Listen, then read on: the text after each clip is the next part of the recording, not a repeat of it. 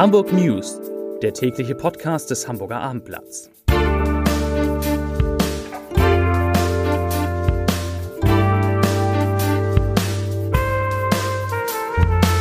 Herzlich willkommen zum letzten täglichen Podcast des Hamburger Abendblatts vor den Osterfeiertagen. Mein Name ist Lars Heider und ich habe, weil ja Ostern das Fest der guten Nachrichten ist, diesmal in diesem Podcast sehr, sehr viele gute, hoffnungsfrohe Nachrichten und das, obwohl es natürlich auch in diesen Hamburg News fast ausschließlich um Corona gehen wird. Zunächst am Anfang immer drei Nachrichten in aller Kürze. Nachricht Nummer eins. Hamburgs Bürgermeister Peter Tschentscher hat heute Unternehmen der Stadt explizit davor gewarnt, bei der Beantragung von Soforthilfen in der Corona-Krise zu betrügen. Jede Firma müsse damit rechnen, dass es Nachkontrollen gebe. Nachricht Nummer zwei. Hamburgs wahrscheinlich bekanntester Bundestagsabgeordneter, der SPD-Politiker Johannes Kahrs, hat sich in den Streit zwischen Hamburg und Schleswig-Holstein eingemischt. Er hat sich geäußert über die Grenzkontrollen, die es am vergangenen Wochenende an der Grenze zwischen Hamburg und Schleswig-Holstein gegeben hat und hat gesagt, das ist eine absurde Kleinstaaterei.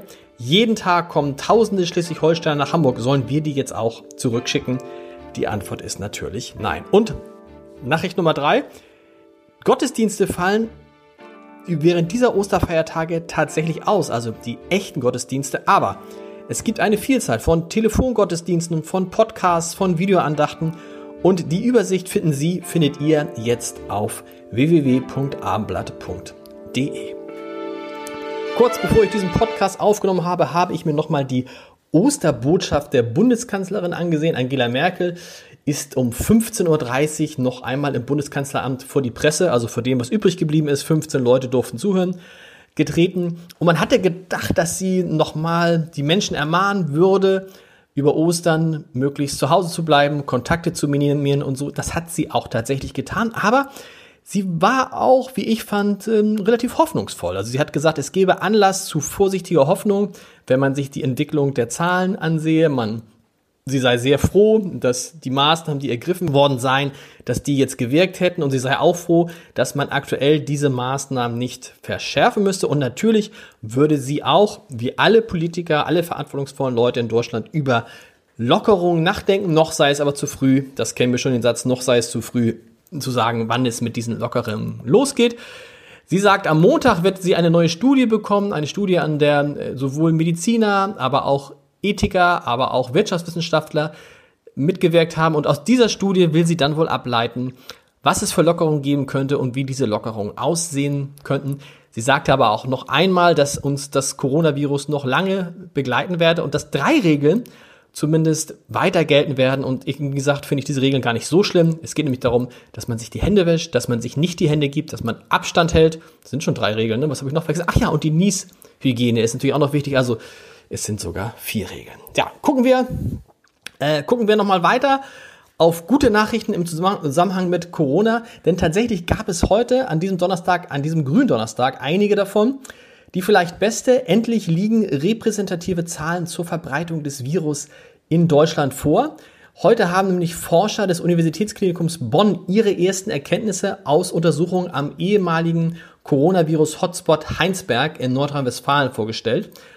Und auch diese Zahlen, diese Ergebnisse äh, scheinen dafür zu sprechen, dass man den Shutdown in Deutschland relativ schnell ähm, lockern kann. Denn in der Gemeinde Gangelt im Kreis Heinsberg, die besonders betroffen war, haben sich mittlerweile, so die Wissenschaftler, bei konservativer Berechnung, ganz wichtig, haben sich mittler, sind mittlerweile 15 Prozent der Menschen sind dort gegen das Coronavirus immun. Das sind viel mehr, als man ähm, gedacht hätte. Außerdem errechneten die Wissenschaftler um den Virologen Henrik Streeck für den Kreis Heinsberg eine sogenannte Letalität, also eine Sterberate von 0,37 Prozent. Das ist deshalb so wichtig, weil man bisher immer davon ausgegangen war, dass die Sterberate bei 2% liegt. Tatsächlich haben man sich also um den Faktor 5, versch um Faktor 5 verschätzt. Das sind Zahlen, die Hoffnung machen. Und ich mache sehr gern weiter mit noch besseren, mit sehr guten Nachrichten, denn die lieben Kollegen von Radio Hamburg unterstützen ab sofort unsere Corona-Hilfsaktion.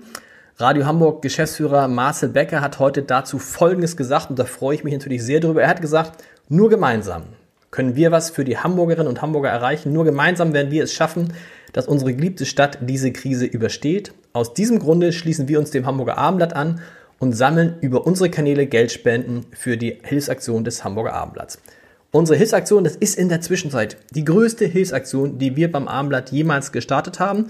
Wir verteilen im Moment jede Woche rund 15.000 Lebensmittelgutscheine im Wert von jeweils 25 Euro an gemeinnützige Einrichtungen in der Metropolregion, die diese wiederum an Menschen in Not, also wie zum Beispiel Obdachlose, Alleinerziehende, Familien und Senioren weitergeben. Und die Zahl, die ich jetzt sage, ist wirklich phänomenal. Bisher sind schon rund 660.000 Euro an Spenden für diese Hilfsaktion zusammengekommen. Und ich denke, dank der Unterstützung von Radio Hamburg werden es jetzt noch viel, viel, viel mehr. Am Dienstag nach Ostern startet der Radiosender seinen Spendenmarathon. Danach ist die Aktion täglich von 5 bis 19 Uhr und am Wochenende am Sonnabend von 6 bis 17 und am Sonntag von äh, 6 bis 19 Uhr on air. Ich kann nur sagen, machen Sie, macht ihr mit, jede Spende hilft und wirklich vielen, vielen Dank an Radio Hamburg. Ihr seid groß. Ja, Sie wollen vielleicht noch mehr Good News, bitte. Ich habe noch einige dabei. Denn der Hamburger Wissenschaftler Karl Werner Hansmann, der kann womöglich schon eine Antwort darauf geben, wie sich die Corona-Kurven in Deutschland und vor allem in Hamburg in naher Zukunft entwickeln werden.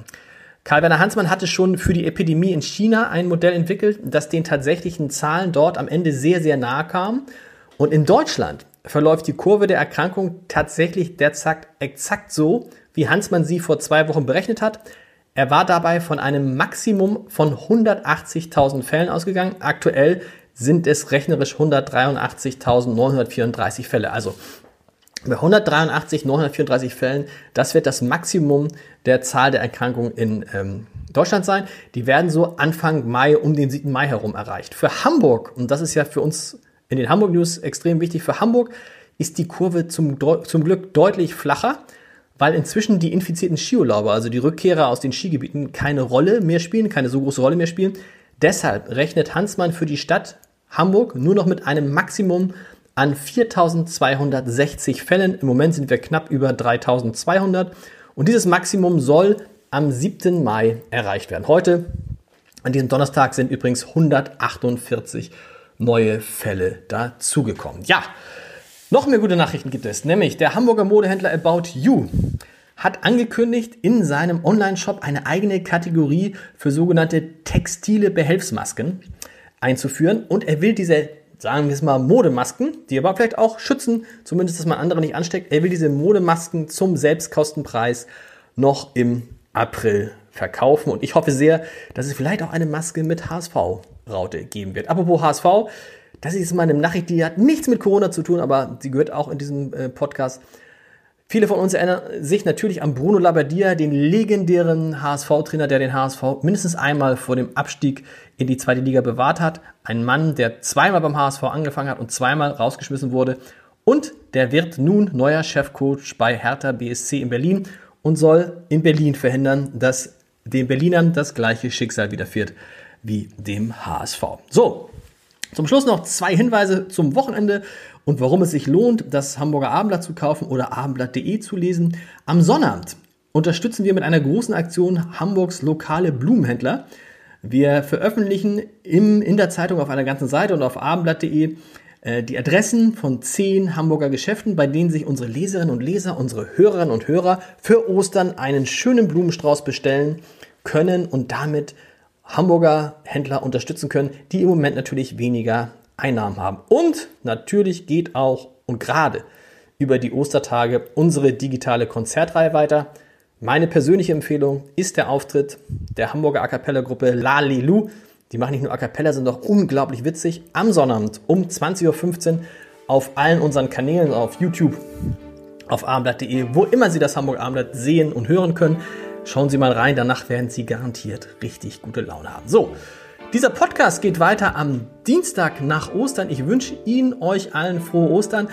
Wenn Sie, wenn ihr meine ganz besondere Osterbotschaft hören wollt, die wird am Sonntag gegen 9.25 Uhr auf NDR Info gesendet, ausgestrahlt 9.25 Uhr NDR Info.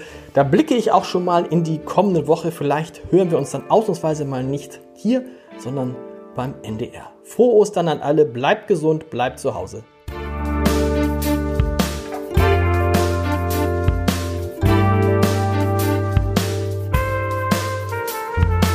Weitere Podcasts vom Hamburger Abendblatt finden Sie auf abendblatt.de slash podcast.